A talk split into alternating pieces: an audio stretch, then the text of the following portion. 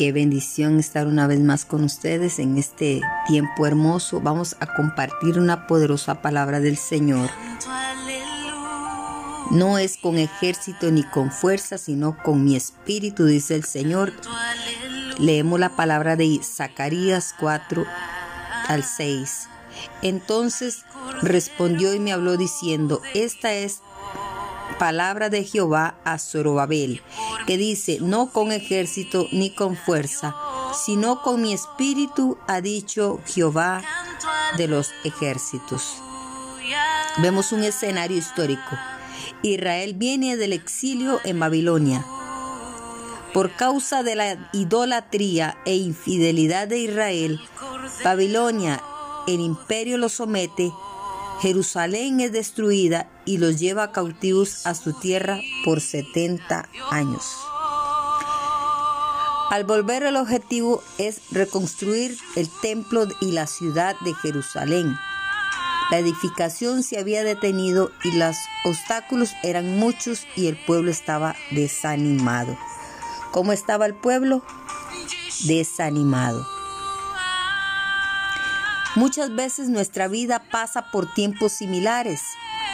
El anhelo de reconstruir obstáculos, desánimo y la obra de reconciliación, de reconciliarnos con el Espíritu Santo es fundamental. Aquí pues se requieren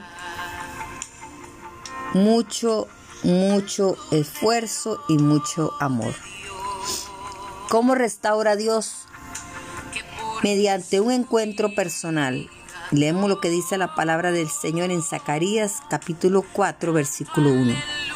Volvió el ángel que hablaba conmigo y me despertó como un hombre que despertado de su sueño. Zacarías tiene una experiencia personal con Dios. Estaba durmiendo y es significativo que Zacarías significa Jehová se ha acordado y se genera en el corazón de Zacarías expectativas por lo nuevo que Dios hará. Mediante la palabra de Dios, Zacarías capítulo 4 versículo 8, vino palabra de Jehová a mí diciendo, mediante su Santo Espíritu. Entonces respondió y me habló diciendo, esta es palabra de Jehová a Zorobabel, que dice, no con ejército ni con fuerza, sino con mi espíritu, ha dicho Jehová de los ejércitos. El Espíritu Santo es nuestro consolador, es por su poder, es que es sanado el corazón quebrantado, es quien convence de pecado, es quien trae renovación a lo que está seco y está muriendo. Por eso que Dios le dice a Ezequiel, profetiza y di, Espíritu ven de los cuatro vientos y sopla sobre estos muertos y vivirán. Y entró espíritu en ellos y vivieron. Y Dios equipa a su iglesia a través del Espíritu Santo. No es con ejército ni con fuerza, sino con mi espíritu, dice el Señor. Mediante siervos del Señor Josué, sumo sacerdote, y Zorobabel, gobernador de Judá, y Dios lo usó para restaurar el templo de la ciudad. Su poder está por encima de cualquier ejército y fuerzas. Zacarías capítulo 4 versículo 6. El ejército es para la guerra y quizás Zorobabel lo estaba pasando. Él era el gobernador, pero no es de acuerdo a nuestra estrategia, sino de acuerdo al diseño del Señor. El poder del Espíritu derriba cualquier obstáculo. Zacarías capítulo 4, versículo 4, capítulo 7. ¿Quién eres tú, oh gran monte, delante de Zorobabel? Serás reducido a llanura y este gran monte figura de oposición, estancamiento, adversidad a superar, pero por el poder del Señor será reducido a llanura y desaparecerá. El poder de Dios está por encima de toda estrategia y toda fuerza humana. Por eso debemos recordar siempre, no es con ejército, no es con fuerza, sino con mi espíritu, ha dicho el Señor. Es por eso tan importante la unción del Espíritu Santo para desarrollar, para ejercer eficazmente en el ministerio.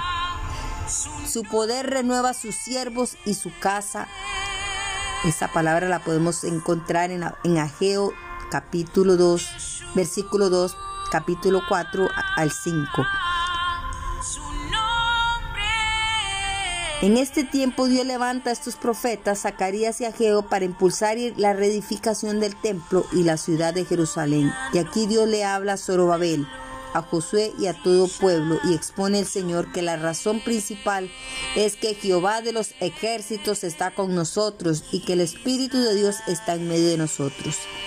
En su presencia, la que garantiza la victoria, Dios nos levanta a través de los dones del Espíritu Santo y esos hombres y mujeres idóneos para cada momento y para cada cumplimiento de sus planes.